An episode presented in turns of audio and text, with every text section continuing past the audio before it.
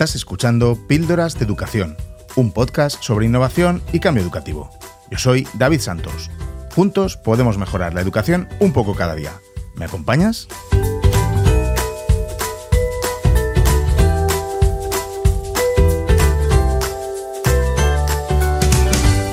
Hola amigo, hola amiga, ¿qué tal estás? Espero que muy, muy bien. Eh, te agradezco enormemente que hayas decidido pasar un ratito aquí conmigo. Oye, que sé que estás hasta arriba y que tu tiempo vale mucho, ¿vale? Oro. Por eso no puedo más que darte las gracias porque estés escuchando ahí este episodio de Píldoras de Educación.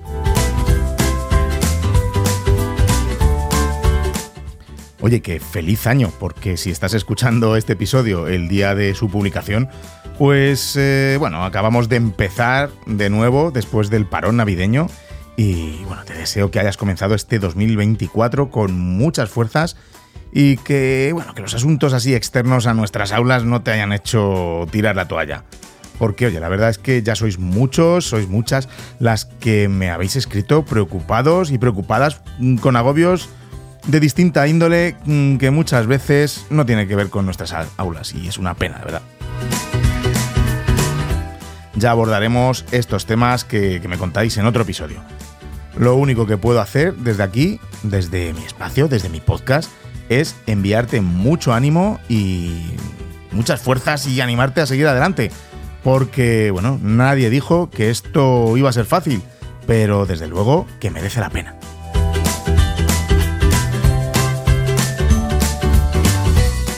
Hoy tenemos un episodio muy especial porque me he juntado con mis grandes amigos José David Pérez y Jordi Rodríguez y no para grabar el podcast Libros de Educación, que también, que también lo hemos grabado, como creo que ya sabrás, y si no, pues ya lo sabes. Pero no, también hemos hecho este, este debate acerca de la inteligencia artificial y el papel del, docente en estos tiempos, ¿no? De, tecnología e inteligencia, inteligencia artificial. Y, bueno, pues el contenido de este podcast se va a poder escuchar tanto aquí, en Píldora de Educación, como tal y como lo estás haciendo tú ahora mismo, o también lo puedes escuchar en el podcast que hacen juntos Jordi y José David, que se llama Acción Educativa y que te animo a que escuches porque, bueno, proponen unos debates muy interesantes, de esos que me gustan para reflexionar y tomar acción.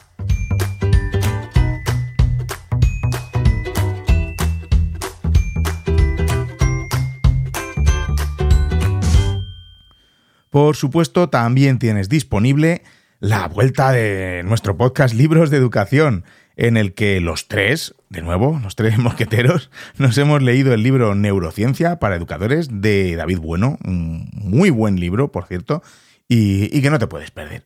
Así que ya sabes, escúchanos también en el podcast Libros de Educación. Y bueno, y recordarte, por si te interesa, que he vuelto con mi podcast personal La Cueva del Dragón Vamos, que, será por podcast. De verdad que te agradezco que me escuches en cualquiera de ellos o en todos, donde sea, que ya sé que sois muchos los que me seguís en todos y cada uno de ellos. Así que, de verdad, muchísimas gracias. Y bueno, pues sin más, te dejo con la conversación que hemos tenido sobre inteligencia artificial en educación, Jordi Rodríguez, José David Pérez y un servidor, David Santos.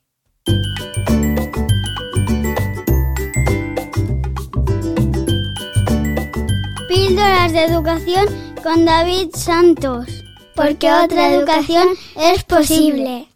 Pues hola David, hola Jordi, un placer estar aquí juntos de nuevo, este fantástico reencuentro con un tema que vamos a tocar de vital trascendencia en el mundo educativo. Ya sabéis que la inteligencia artificial desde hace poco más de un año que ha proliferado en todos los sectores de la sociedad, que esto ha calado, por supuesto, en el mundo educativo con muchísimas herramientas, pero sobre todo, pues parece que la protagonista de ellas es ChatGPT, una herramienta que nos permite a los docentes hacer cantidad de, cosas. Además, con mucho rigor, de forma mm, pues inmediata, podemos tener eh, pues situaciones de aprendizaje, actividades, tareas, personalización de, recursos y materiales, eh, pruebas de, evaluación. Eh, nos puede asistir tanto que, bueno, que tenemos aquí un panorama que es para, para, reflexionar sobre el rol docente, dónde está y, cómo cambia, si es que cambia o si es que incluso yo lanzo ahí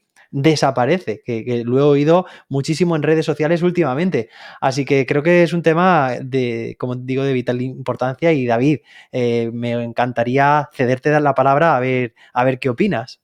Uf, bueno, primero que un placer estar aquí grabando con vosotros otra vez, Jordi, José David, que luego tenemos que hacer un anuncio, ¿no? sí, fíjate. Alerta spoiler. Alerta spoiler. Bueno, pero si estamos vuelta, de vuelta a los micrófonos, esto es buena señal. Así que, bueno, pues, oye, que me apetecía mucho hacer un, programa, un podcast sobre inteligencia artificial y encima con dos pedazos de, expertos que tenemos aquí. Eh, que, bueno, yo, yo de verdad que tengo muchas dudas porque sí que es cierto que estoy estoy informándome de todo lo que, de lo que va saliendo, pero no, mm, no me he metido a fondo entonces, es, eh, vamos, es un auténtico lujo estar aquí con vosotros para que me saquéis de esas dudas que pueda tener. Eh, ya, otro, otro spoiler alert, no soy de los que piensa que la inteligencia artificial nos va a quitar el trabajo, ni de broma. Mm, creo que todo lo contrario, pero bueno, ahora, ahora profundizaremos. Pero sí, sí, es un, un, tema que está ahora muy, muy, muy en boga, ¿no? Se está hablando mucho de la inteligencia artificial. Y claro, nosotros como docentes, eh, pues mm, tenemos que, ver qué uso, qué uso le podemos dar en nuestras aulas. Buen uso, mal uso, mm, como todo, ¿verdad? Ahora, ahora seguiremos con ello. Pero bueno, Jordi, tú también saluda a la audiencia bueno. y. Bueno, yo estoy encantadísimo de este reencuentro, esperadísimo, lo habíamos comentado muchas veces y como te has adelantado, David, eh, creo que es el principio de la vuelta a, muchas cosas. Ya iremos comentando sobre eso. Ya centrándonos en, la inteligencia artificial, es verdad que ya casi hace un año o prácticamente un año que esto saltó. Creo que sorprendió a propios y extraños y a partir de ese momento nosotros en particular nos pusimos a tope para ver qué era, nos llamó muchísimo la atención y compartimos muchas cosas, o yo comparto muchas cosas con lo que has comentado ya, David, pero creo que tenemos que analizarlo en profundidad. Yo partiría ya para comenzar con algunas cuestiones como para ver qué, pensáis. Vamos a lanzarnos ya estos, estos desafíos entre nosotros. Eh, yo partiría de tres premisas que mm, voy a dar muy brevemente eh, una pincelada y comentamos. Yo lo primero es que considero que la inteligencia artificial ha llegado para quedarse, que no podemos mirar hacia otro lado, que eso creo que coinciden propios también los que siguen la inteligencia artificial, los que están más asustados, los detractores. Creo que todo el mundo es consciente de que la inteligencia artificial ha llegado para quedarse que no podemos tener una actitud de enfrentamiento y que me parece bastante dudoso que queramos utilizar la inteligencia artificial para enfrentarnos a los peligros o los miedos que nos supone la inteligencia artificial. Bueno, tres cosas fáciles para que, para que empecemos a comentar. ¿Qué pensáis? Wow, pues eh, bueno, por, ir eh, empezando, a mí me parece que, tenemos un escenario que, es, muy desafiante, por supuesto. Eh, creo que creo que debemos. Tenemos la responsabilidad, como aquella película de, de, Spider-Man, ¿no? Que decía un gran poder conlleva una gran responsabilidad. Creo que tenemos la responsabilidad de estar formados, ante todo, informados y formados, eh, porque está claro que, como dice Jordi, eh, yo también pienso igual, que ha venido esta tecnología para quedarse y, creo que tenemos esa gran responsabilidad de, formarnos para tener una idea eh, crítica eh, que hayamos utilizado nosotros también estas herramientas y que sepamos realmente eh, si nos pueden servir o no y si pueden servir o no para a nuestro alumnado. Que desde luego que aquí entro con algunas anécdotas eh, muy relevantes, sobre todo en, redes sociales, que de profes que directamente, pues en sus comentarios indican es que no funciona, hablando de cualquier herramienta, pero podría ser de ChatGPT, es que no funciona bien, es que se equivoca, es que, es que no sirve, y claro, ahí hay una evidente falta de formación en la herramienta. Entonces, en primer lugar, creo que como esa competencia digital docente, de la que hemos hablado muchas veces, tú, David, también en, píldoras, eh, pues está ahí. Es evidente que la tecnología eh, está en la sociedad, que puede ser muy útil, eh, pero para ello pues tenemos los docentes que formarnos. Entonces, no se puede o no se debe hablar desde mi punto de vista, desde el desconocimiento. Y, bueno, me surgen muchas ideas, ¿vale? Pero tampoco quiero, eh, quiero ir dejando que, vayan eh, surgiendo. Y, es cierto que, claro, que una vez que te formas y sabes realmente cómo se utiliza una herramienta, eh, te das cuenta de lo útil que puede llegar a ser.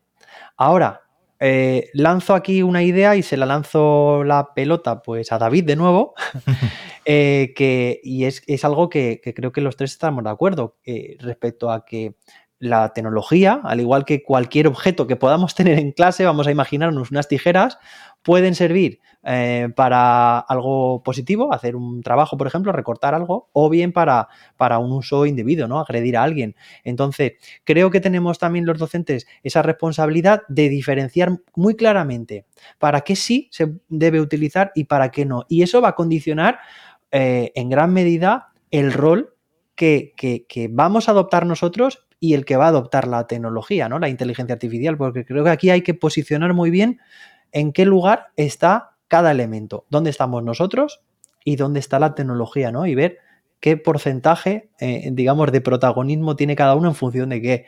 David, ¿tú qué, qué, opinas de todo esto, del uso de la tecnología, de la inteligencia artificial? De esto hemos hablado tú y yo muchas veces ya en podcasts anteriores, ¿eh? Pues sí, mucho, mucho. Y en muchos podcasts, también en píldoras, también ha salido este tema de la... Porque, porque yo creo que que el, mismo discurso que, en el que los tres estamos de acuerdo mm, sobre el uso de la tecnología eh, mm, vale perfectamente con la inteligencia artificial.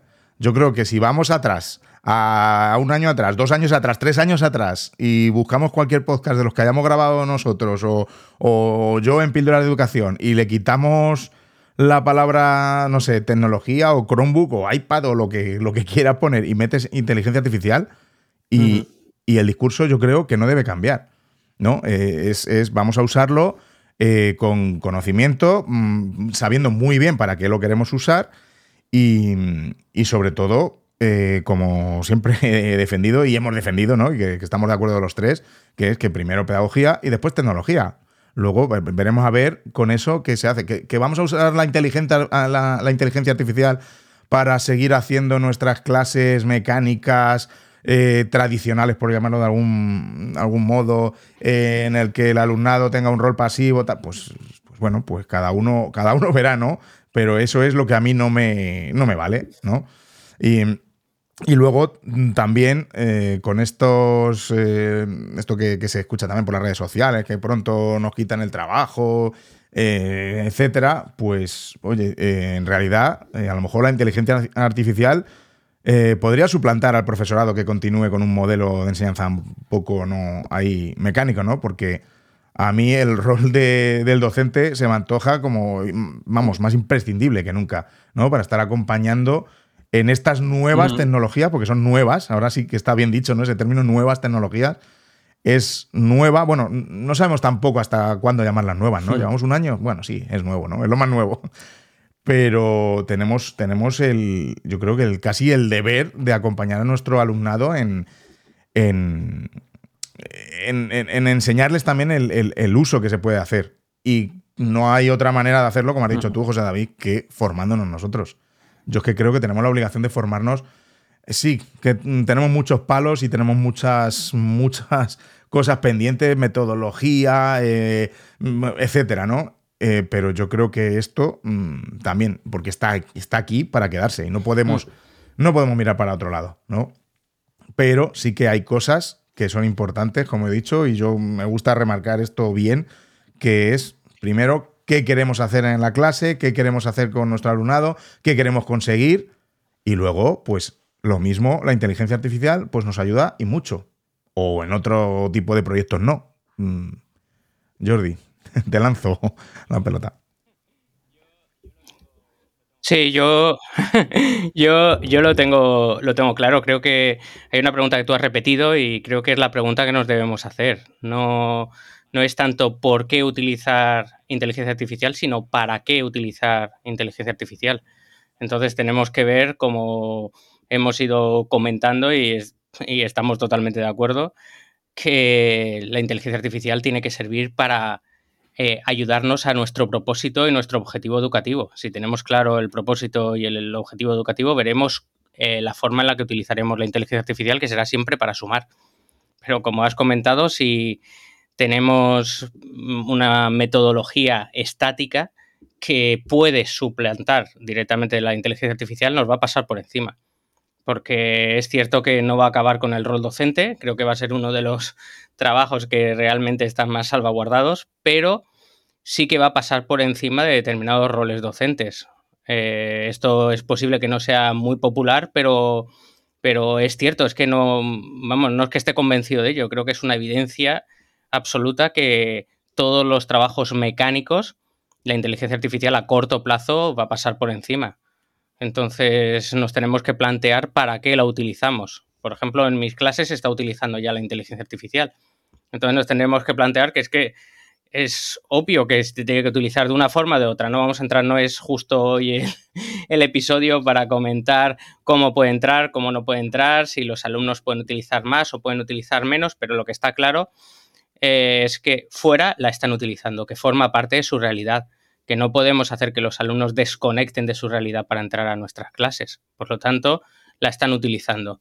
Yo ya tengo trabajos en los que los alumnos han utilizado inteligencia artificial y algunas veces lo han utilizado pues a modo de plagio o cualquier otra forma. Creo que la actitud no es eh, buscarte un gran programa, que era lo que planteaba al principio, un gran programa, programa de inteligencia artificial para que detecte el plagio de la inteligencia artificial que ya está haciendo que no detectes ese plagio. Creo que los esfuerzos de los docentes no tienen que ir ahí. Yo os pongo un ejemplo a efectos de, anécdota real, eh, reciente de hecho. Mis alumnos que han eh, plagiado parte eh, de su trabajo, o más bien un diario, un diario de lectura, lo han plagiado. En otros momentos, fijaos, lo han plagiado por pereza absoluta de una parte de mi trabajo que era mecánica, porque ellos realmente han realizado exposiciones sobre esa lectura que evidencia que han realizado esa lectura total o parcialmente, pero aún así tenía un diario de lectura para ordenarse y ese lo han plagiado. Pues la opción que, se ha tomado en la clase es que cada uno de ellos tenía que hacer un proyecto, algunos lo han hecho individual, otros lo han hecho de forma colectiva, eh, defendiendo cómo se debe utilizar la inteligencia artificial dentro del aula. Entonces ellos mismos se van dando cuenta y aparte son muy críticos. Y dicen, oye, si tú me planteas un diario de lectura que coges la lectura y realmente yo puedo poner exactamente lo mismo que pone en ChatGPT, pues a lo mejor es que esa no es la tarea. De hecho, yo me quiero defender, ahora que tengo los micros, me defiendo de mi asignatura, que era algo para el objetivo que tenía era que se ordenasen. Pero es cierto, si tenemos trabajos totalmente mecánicos. Yo también he oído a muchísimos profesores que me están comentando, ni un trabajo para casa más, ni un proyecto de investigación más. Ahora mismo solamente exámenes y que pueda estar delante el, alumno. Yo creo que ellos mismos, si les dejas expresarse, ya te están marcando mm, el siguiente, el siguiente proyecto, han utilizado inteligencia artificial y han citado a la inteligencia artificial. Oye, yo he sacado esto de la inteligencia artificial y esta es mi reflexión personal sobre lo que yo he sacado de la inteligencia artificial. Creo que tenemos... es que Jordi, tus alumnos y tus alumnas no son tontos como nosotros. Si nosotros tenemos un trabajo mecánico que hacer Por supuesto. y, y, ChatGPT o cualquier tipo de inteligencia artificial nos va a ayudar o nos va a facilitar la tarea, pues claro que vamos a acudir a ello.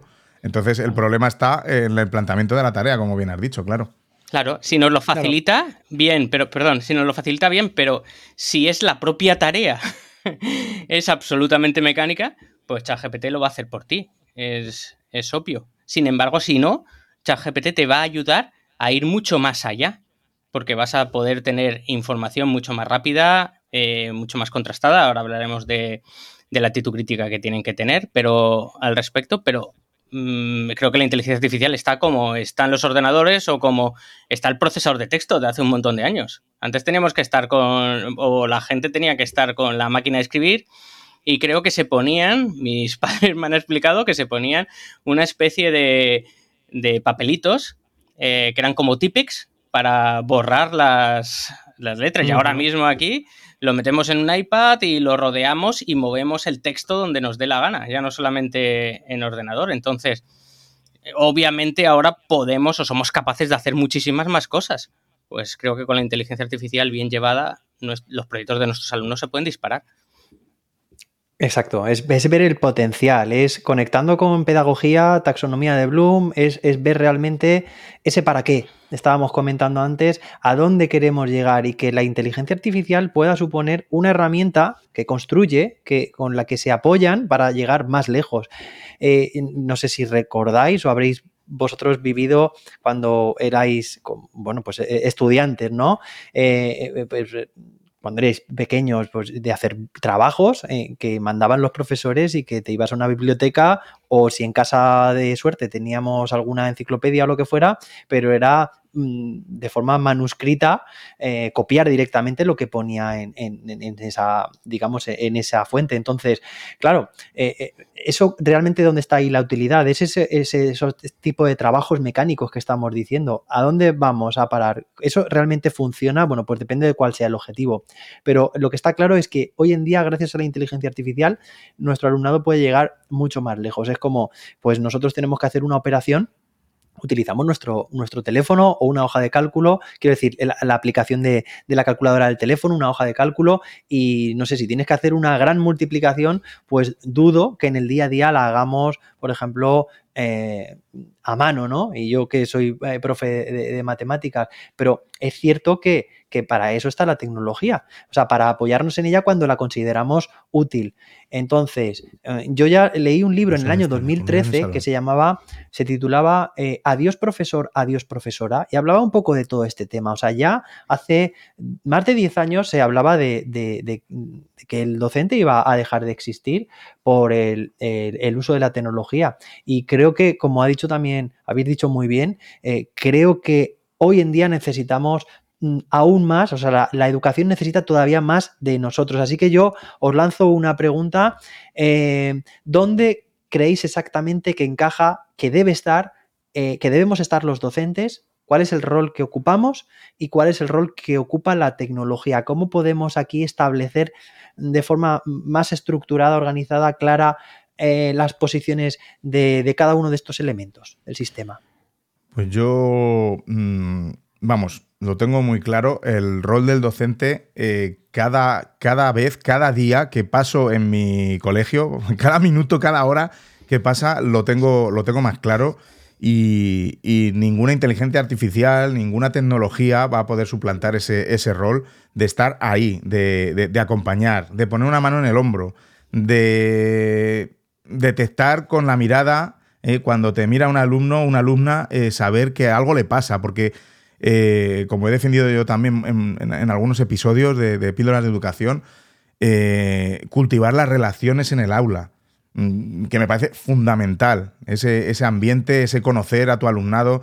Hmm. Eso ni la inteligencia artificial, ni ChatGPT, ni, ni, ni, ni, un iPad, ni un Chromebook. O sea, nadie puede mm, ponerse y sustituir esa, labor de, los profesores, de las profesoras. Eh, y, lo digo en una semana que, he tenido bastante dura en el, en el cole. Eh, con, familias que vienen directamente de su país, que no tienen, o sea, no tienen nada. Eh, es, que es que vengo de, vengo de eso, ¿no? hoy, hoy ha sido un día durillo, lo he comentado antes de fuera de micro. Y, y, hemos, hecho, o sea, hemos hecho una recolecta a los profes para darles abrigo, para darles comida. Están viviendo en una chabola con tres niños, o sea, bueno, etcétera, ¿no? Eh, no voy a contar aquí todas las penas porque todos tenemos mm, cosas, pero, pero quiero decir, eh, en ese momento a estos alumnos, a esta familia, le hablas de ChatGPT y dice, bueno, vamos a ver. A mí, mm, este profe, esta profe que me está, mira, me ha dado un, abrigo porque no tengo para mi hijo, porque en, casa no tenemos calefacción, porque viven en... Pues, mm, no sé, me he ido ahí por otros, no sé si, os esperabais este, este cambio de...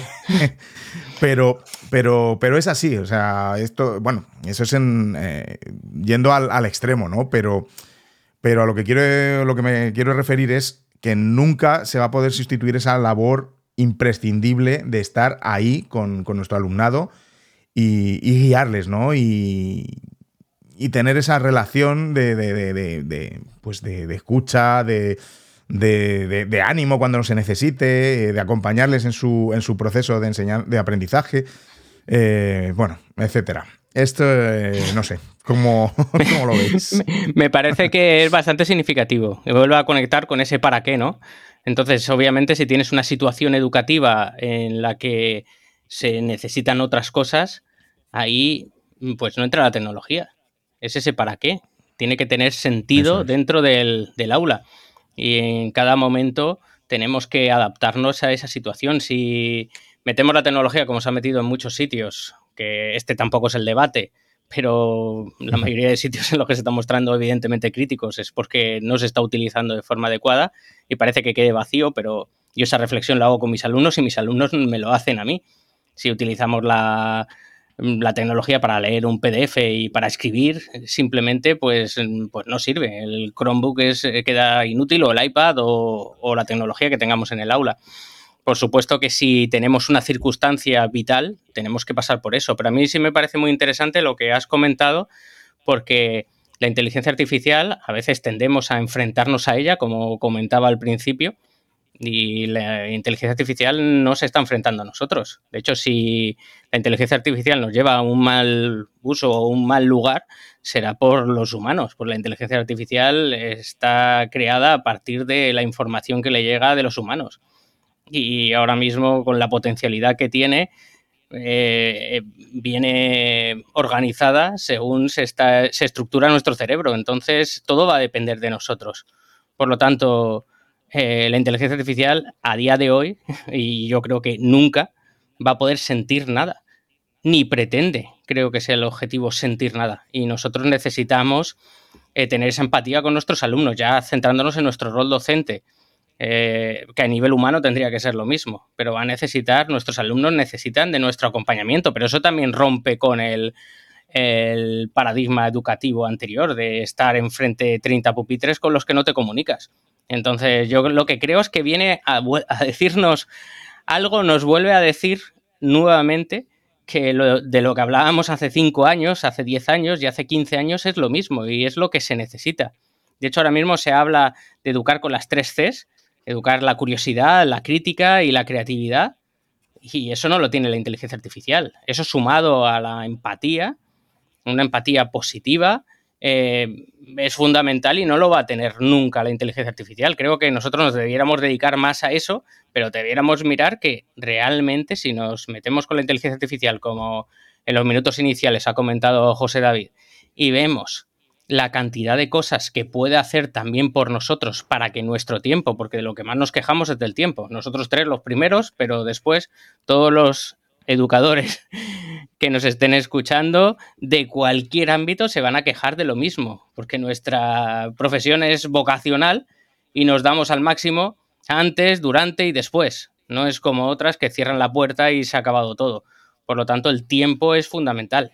Eh, creo que la inteligencia artificial es un auténtico filón para quitarnos ese tiempo y dárnoslo para otra cosa. Ojo, que eso también es muy importante. Es como cuando empezamos a trabajar el cooperativo en los centros, hace, pues ya en el mío en particular, hace más de 10 o 12 años. Cuando empezamos a trabajar el cooperativo, pues la primera, al principio era todo resistencias de las familias, de los compañeros, pero después cuando la gente se ubicó, tuvimos que superar otra barrera, que es que de repente los alumnos trabajaban solos. Entonces, en el momento que están trabajando, es un momento de oro para que nosotros pasemos por las mesas, les demos ese acompañamiento.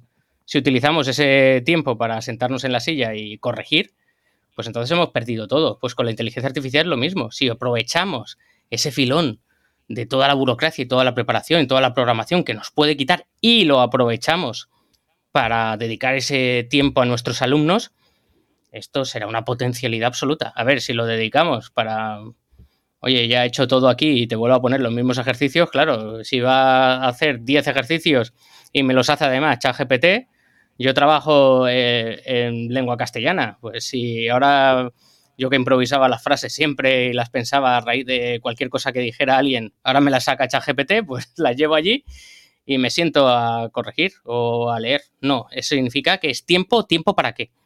Nos puede quitar tiempo para dedicarle a nuestras clases. Entonces yo creo que es fundamental. Está claro que, nos puede ahorrar mucho tiempo de forma, de forma bien planificada, bien enfocada.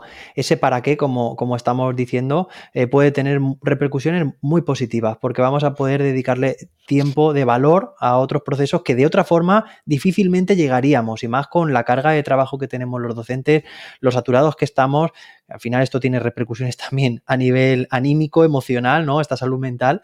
Y, bueno, y pero eh, es que la estamos utilizando y es, es útil. Eh, por ejemplo, tengo una compañera que está estudiando, o sea, es, maestra, trabaja en un, colegio, en un colegio eh, de primaria, y por las tardes está haciendo un doble grado y un máster.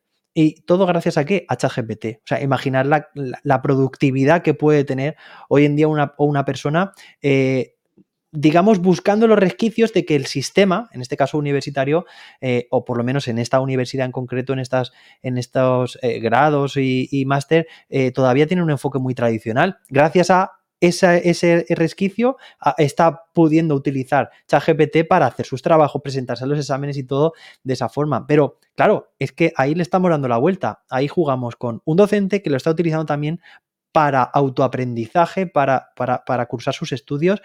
Y esas son ventajas también que, que, que tenemos en estas herramientas para el alumnado. Es decir, ¿dónde está el rol también, mm, digamos, de estas herramientas para los alumnos? Pues eh, desde mi punto de vista, creo que se puede redefinir, eh, digamos, muchas tareas, ¿vale? Y llegar mucho más allá, como hemos comentado antes. Ejemplos concretos, pues podemos hacer cosas que antes eran impensables, como simular un diálogo con un personaje histórico, histórico perdón. Eh, lo podemos hacer, además, de forma escrita o, incluso a través de, de voz.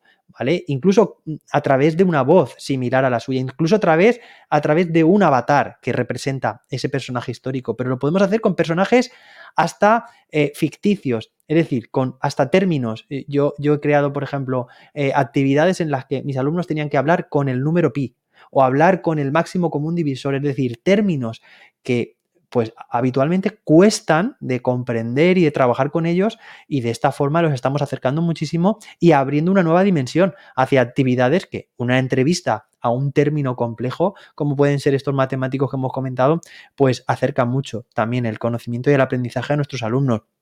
También pueden servir para asistir en el aprendizaje de forma personalizada, es decir, es como tener un sistema tutorial inteligente eh, es decir, eh, que es, un, sistema que te va dando feedback, tú como alumno o a nuestros alumnos, ¿no? Le van dando feedback en todo momento y personalizando la enseñanza para que su aprendizaje sea óptimo. Es decir, es como una monitorización constante de cómo está siendo su aprendizaje y en el momento en que algo no está funcionando bien, proporciona el feedback adecuado para reconducirlo de la mejor forma posible. Esto no es nada nuevo. Yo ya cuando estudié un máster en el año 2000 13, precisamente, eh, temas de inteligencia artificial, y, ya se hablaba de todo esto. Lo que pasa que hoy en día lo tenemos todo mucho más desarrollado y mucho más al alcance de todos. Así que creo que como posicionamiento claro de cómo utilizar esta herramienta, tanto para el docente como para los alumnos, tiene un sitio muy adecuado siempre y cuando como habéis dicho anteriormente, definamos muy bien cuál es el objetivo. Porque si no hay objetivo, es como esa pizarra digital que se utiliza, ya hemos dicho, como si mm. fuera una pizarra de tiza. Has invertido en formación, en dispositivos y luego no estás avanzando nada en absoluto. Eso no tiene sentido. Creo que tenemos que ser muy críticos. ¿Dónde pensáis que entra el, pensamiento crítico? Eh, en este tema que estamos hablando. Creo que tiene un papel, ¿no? También aquí importante. ¿Cómo lo veis? Hombre, totalmente. Eh, el pensamiento crítico, o sea, mm, ahora tú vas a cualquier canal, bueno, en TikTok, por ejemplo, hay muchísimas cosas hechas con, inteligencia artificial. Oye, ¿quién nos dice eh, cómo podemos asegurar que este podcast que ahora mismo están escuchando eh, no está hecho con inteligencia artificial? Podría estarlo, ¿no? Claro. Que hoy en día ya esa, coge la voz y, y ahí está. sí, sí. Y bueno, mira, mm, trabajo hecho, ¿eh? Nosotros no tendríamos que hacer mucho más. Oye, mira, a crear un podcast sobre el tema de la inteligencia artificial, el rol del docente, con la voz de José David, Jordi y David. Ah, ya está, he hecho. Hombre, yo creo que se notaría, ¿no? Se notaría el. no sé, estas risas, esta, cuando nos equivocamos, el eh, eh, eh, todo eso no, yo creo que no, no. Pero por supuesto que, que, hay que ser crítico con todo esto, como con todo el uso de, de, cualquier tecnología y, enseñar ese, ese, a ser críticos también a, nuestro alumnado, ¿no? En ese sentido. Jordi. Sí, yo creo que la, repercusión es lo que le tenemos que enseñar también a los alumnos. Creo que en la inteligencia artificial entra algo fundamental, que es el aspecto ético. Y nuevamente nos llama desde la responsabilidad absoluta a los docentes, porque la inteligencia artificial, como hemos coincidido los tres, tiene que estar en los colegios porque es donde estamos educando. Entonces es algo fundamental, pero es que es vital. Antes hemos comentado que eh, la inteligencia artificial se nutre de los pensamientos y la información que viene dada por los humanos.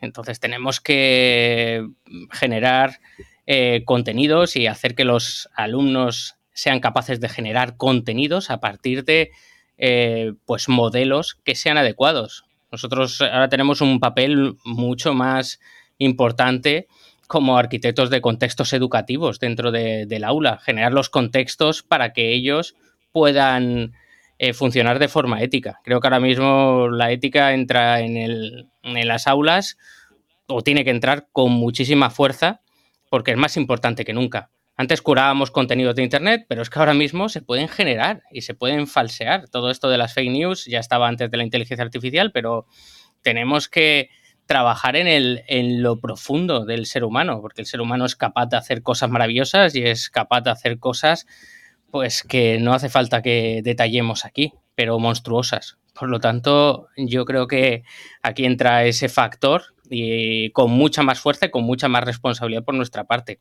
Y ese modelaje, generar esos modelos de trabajo.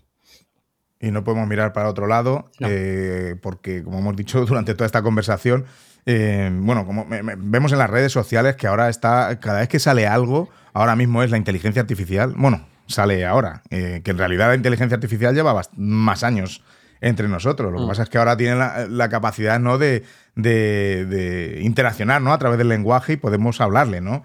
Eh, pero ahora ya estamos los antipantallas, antitecnología, eh, o, todo tecnología o, nada. Mm, pues no, tampoco es así. O sea, yo a mí me gusta mucho la tecnología para lo que para lo que me gusta, ¿no? Y para ser más productivo y porque me ayuda mucho a ciertos procesos, pero también hay otros momentos en que Mm, aparto mi teléfono móvil y aquí no entra ni una notificación porque estoy, no sé, jugando con mis hijos.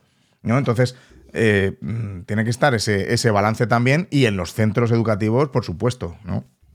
Sí, yo aquí, yo aquí creo que hay un, aspecto muy, muy importante que, debiéramos tratar, que para mí es fundamental, eh, y es el de la atención. Ese punto de atención sobre el que ya estábamos tratando de trabajar antes de la inteligencia artificial, pero puede que incluso la inteligencia artificial nos pueda ayudar, porque creo que el principal punto de, inflexión para que con todo lo que llevan nuestros alumnos, todo lo que son capaces de hacer y todo lo que tenemos nosotros, es precisamente el trabajar la atención de los alumnos ver cómo podemos, y para eso creo que es fundamental que busquemos también su motivación. Entonces, si quitamos todo lo que les conecta fuera, pues me parece que si damos clases irreales, fundamentadas en algo eh, totalmente aislado dentro del aula, pues me parece que no, vamos a conseguir tratar esa atención. Esto justo me recuerda a un, libro, ¿no? Que también eh, leí hace un tiempo que se, titula, fijaos, Educar en la era de la dispersión digital, ¿no? Año 2015. Salen en la portada unos niños con sus iPads, ¿vale? Por también en muchos centros, entre los nuestros, ¿no? Que desde hace ya unos cuantos años hemos implantado el uso de estos dispositivos en el aula y yo también considero que es algo de la atención que debemos también fomentar y que quizá incluso con la inteligencia artificial podamos conseguir eh, mejorar. Eh, al hilo de también de, bueno, pues de comentar incluso ciertos riesgos que, podemos tener, pues hace unos días escuchaba un podcast que decía que la tercera potencia mundial hoy en día en la humanidad, o sea, después de Estados Unidos y China, es el cibercrimen eh, y la ciberdelincuencia. Y esto, claro, me lleva a mí a conectar que, como habíamos comentado al principio, que el uso que podamos darle a la tecnología y con la intervención también de Jordi que ha comentado sobre el tema de la ética y la responsabilidad, el uso que le podemos dar a la tecnología es o hacia decantarnos hacia un uso positivo o hacia un uso que puede ser todo lo contrario negativo, se están generando sistemas cada vez más inteligentes fraudulentos que hacen que se puedan captar nuestra información, que nos puedan engañar más fácilmente. Y creo que aquí también se conecta con ese, e, ese comentario de, que tenemos la responsabilidad de, educar en, pensamiento crítico y de, y de también a nuestros alumnos hacerles ver que el uso de las de la tecnología, como ha dicho antes David, muy acertadamente, es que esto se puede aplicar en general a toda la tecnología. y, la, inteligencia artificial es un caso particular, eh, pues de hacer un, uso ético y responsable. Esos estudiantes que, no sé, adolescentes que están publicando en redes cualquier tipo de detalle, intimidad, eso al final esa información está ahí. Y hoy en día con los sistemas inteligentes que hay, se puede volver en contra de ellos y, no sabemos ni cómo, eh, eh, de qué manera materializarse para, pues, pues eso, extorsión, soborno, eh, extracción de datos también. O sea, es un tema muy peliagudo en este, en este sentido, ¿verdad? Sí, y por lo tanto tiene que entrar, como hemos comentado, tiene que entrar en las aulas. No puede ser que todos estos temas que estás comentando, que tienen tanta trascendencia, queden relegados a charlas externas. Em, pues yo que sé, una vez al trimestre viene alguien y habla de los peligros de la tecnología. Yo creo que tenemos que subir, como siempre comentamos, tenemos que subir en esa taxonomía de Bloom y que lleguen ellos a pasar todos esos escalones hasta que creen a partir de, de este tipo de cosas, que lo que hemos comentado, la actitud crítica y los aspectos éticos con la tecnología, que es lo que estamos hablando ahora, pero podríamos aplicarlo a cualquier cosa, pues nos lleven a que los alumnos pasen todo el proceso, forme parte de sus proyectos y realmente puedan reflexionar y puedan crear, puedan crear material, como os he comentado antes, reflexionando sobre el uso de la tecnología o el uso de la inteligencia artificial, dentro de que son adolescentes o, que nosotros también nos cuesta. Es que usándolo desde que son pequeños y sabiendo cómo, cómo, cómo introducirlo en nuestras aulas, eh, quizá ya nos hemos quitado a unos cuantos que de mayores no lo van a usar para la ciberdelincuencia, ¿no? Eh, mm. o, sí, pero esto ha pasado toda la vida. Mm, sin tecnología, con tecnología. Pero a mí me parece fundamental esa labor de, la escuela, ¿no? En, este sentido. Ocultarlo y, enterrarlo. Sí. sí. no, no, no. desde luego que no. Desde luego que no. No sirve. No puede ser. No puede ser. Yo estoy muy de acuerdo con lo que has dicho, Jordi, de, eh, venga, vamos a hacer una charla este año sobre el mal uso de las pantallas, de la tecnología, o de la inteligencia artificial, o de los peligros que tiene... Vale, tenemos que conocer los peligros, pero también tenemos que conocer las potencialidades, que las tiene. Entonces, bueno, yo no sé si ya vamos a ir echando el cierre o qué. Es que, podríamos, hablar aquí. Mira, hemos dicho que íbamos a hablar 10 minutos menos de lo que llevamos, pero yo sabía que nosotros es imposible. es imposible. es, que, es un tema que tiene mucha amiga. Podríamos estar hablando aquí mucho. Mm. No sé si, si concluir cada uno con una frase, algo que, que mm, dirigirnos al oyente, ¿no? A, la oyente que, es profe, porque casi todos yo creo que nos escuchan son profes, la mayoría. Eh, bueno, si queréis empiezo yo, así os lo vais pensando, ya que os, lo he, arrojado, os lo he sacado yo. No, yo, yo simplemente incidir otra vez en, eh, si nos estás escuchando y estás reflexionando sobre la inteligencia artificial, sobre los procesos que llevas a cabo en tu aula y crees que todo esto mm, que, está, que estás haciendo, todo eso que, tú haces en el aula, la evaluación, las actividades, eh, los exámenes, mm, etcétera, eh, te lo puede hacer un algo con inteligencia artificial, es que algo estamos haciendo mal. Entonces, algo mm, debemos cambiar en, nuestro, en nuestro enfoque en el aula para que nos eh, hagamos más imprescindibles que nunca. Toma, con eso.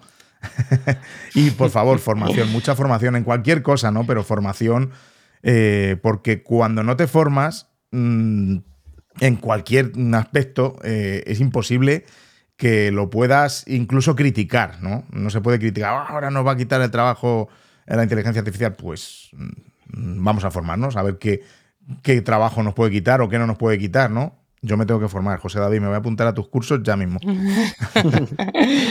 pues yo, quería, al hilo de también de lo que has comentado, mm, yo volvería a la frase de, de, la película, de un gran poder conlleva una gran responsabilidad, porque los docentes tenemos un grandísimo poder. O sea, yo creo que de los mm, superpoderes máximos que hay, que hay en, en la humanidad, ¿no? Que es, que es e, educar, que es formar, que es desarrollar personas que van a tener cada uno, pues funciones y, destinos distintos, ¿no? Y cada uno va, a poner su grano de arena en esa sociedad, es decir, que al final tenemos un poder alucinante.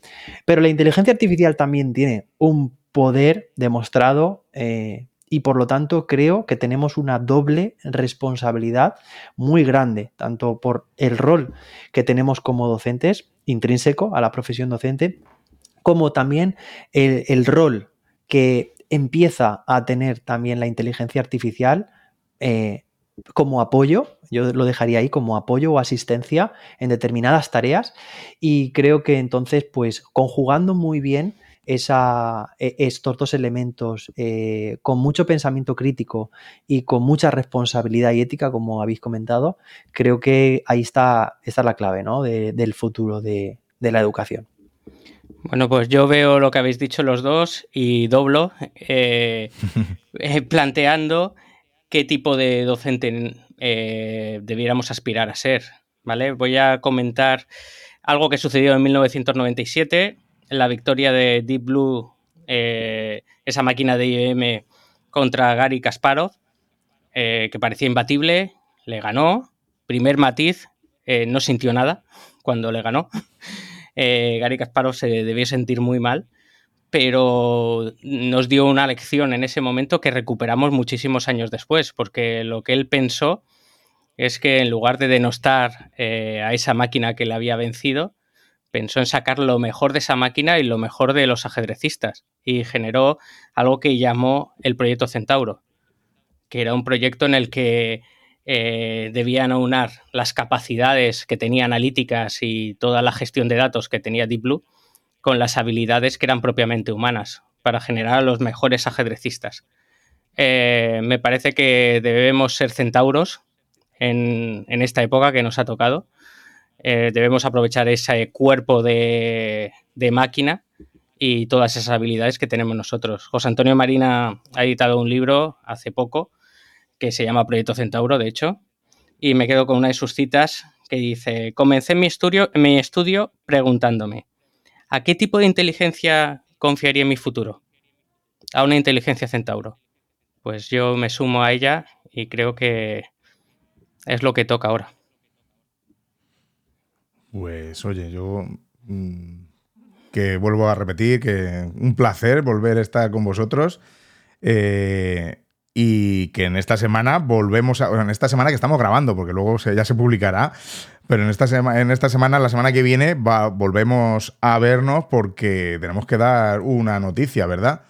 Que... Pues sí, una noticia además muy esperada, muy importante y, y es que y es que vamos con, más, ¿no? Es que, es que hemos, hemos retomado un proyecto también que, iniciamos eh, hace, hace un tiempo y que lo llevábamos ahí como en las venas, ¿no? Esto, esto tenía que salir, no se podía quedar ahí dormido y se trata de, otro podcast que, iniciamos en su momento y que tuvo muchísimo éxito y que va a renacer con esta, esta entrada del 2024, ¿verdad? ¿De qué se trata? Exacto, eso es. Pues nuestro queridísimo pues podcast, Jordi. Libros de educación. claro que sí. que justo hace un año lo dejamos por, por circunstancias y, que siempre hemos tenido rondando en la cabeza, ¿verdad? Y en un encuentro físico, no virtual, que tuvimos hace poco, hemos decidido pues volver con él porque es un proyecto que, la verdad que, los tres nos gusta mucho. Salió también en un encuentro físico y, no podía, y, no podíamos no podíamos dejarlo. Ha estado ahí descansando, pero tras un año vuelve y, nada, ya mismo, ya mismo estará publicado. Según estéis escuchando este episodio, yo creo que, casi, casi, vamos, casi a la par. O ya estará publicado. No lo sé porque todavía no hemos hablado de eso, pero, pero por ahí, por ahí. Y en este primer episodio de La Vuelta analizamos el libro de, David Bueno, eh, eh, Neurociencia para, para educadores. Así que muy interesante que me ha gustado mucho su lectura, pero no vamos a dar más spoilers, que escuchéis todos libros de educación, que ahí, que ahí estamos. Eso es. Bueno, pues no os lo perdáis. No os lo perdáis. Un placer, David y Jordi, y que, que nos, escuchamos y nos vemos de nuevo en ese otro, en ese otro podcast, libros. Pues en, en ese otro podcast, en libros de educación, en tu podcast, José David, Tribu de Profes, en vuestro podcast, Acción Educativa en mi podcast, Píldora de Educación, será por podcast, ¿eh? Educativos. Así que todos esos apuntadlos y, vamos, ahí, ahí tenéis las señas. Pues nada, lo dicho, que un placer y, y que seguimos, seguimos hablando de educación, claro que sí. Un abrazo. Un abrazo. Hasta pronto.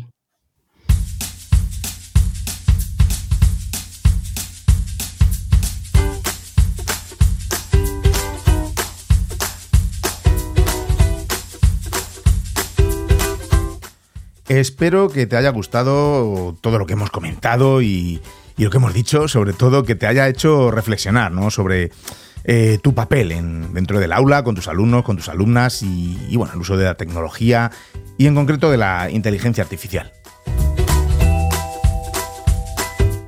Piensa en tu día a día en la clase. Piensa en tu labor imprescindible como docente.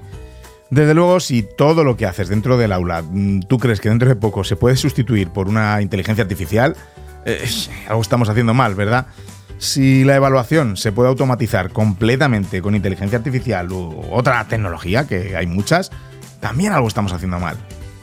Ojo, y no estoy diciendo que no usemos las herramientas digitales para, ayudarnos eh, a ciertos automatismos, claro que sí.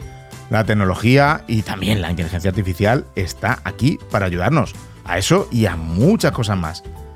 Pero, como dije, si todo nuestro proceso evaluativo mm, lo pueden hacer máquinas, calculadoras, inteligencia artificial, mm, pues eso, que tenemos que, no sé, aprender un poquito más sobre evaluación formativa, ¿verdad? y, bueno, y todo esto se puede aplicar igualmente al tipo de tareas o actividades que proponemos a nuestro alumnado en clase. ¿Son totalmente automáticas? En fin, pensemos sobre ello, ¿verdad? Te animo de verdad a que te formes sobre lo que la inteligencia artificial puede hacer en educación y que le puedas sacar el máximo provecho, que, es mucho, la verdad. Eh, bueno, José David, por ejemplo, tiene unos cursos maravillosos sobre ese tema.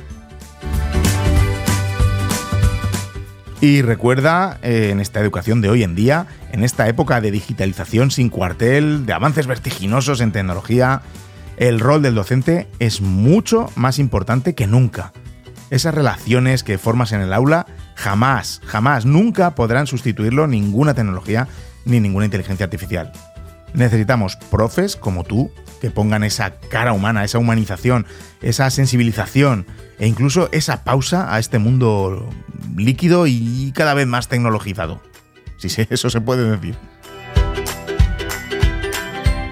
Bueno, voy a dejar de divagar ya con el tema porque se me ocurren muchas más cosas, pero creo que por hoy ya es suficiente. Como siempre, muchas, muchas gracias por quedarte hasta el final y escuchar este episodio especial. Puedes comentarme qué piensas sobre este tema o sobre cualquier otro en Instagram o en Twitter. donde me encontrarás como arroba davidsantos-a. Y también podemos hablar por Telegram un ratito, donde me puedes encontrar, donde estoy como David Santos.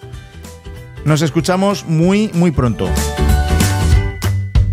Y recuerda, con tus píldoras podemos hacer que la educación goce de la mejor salud.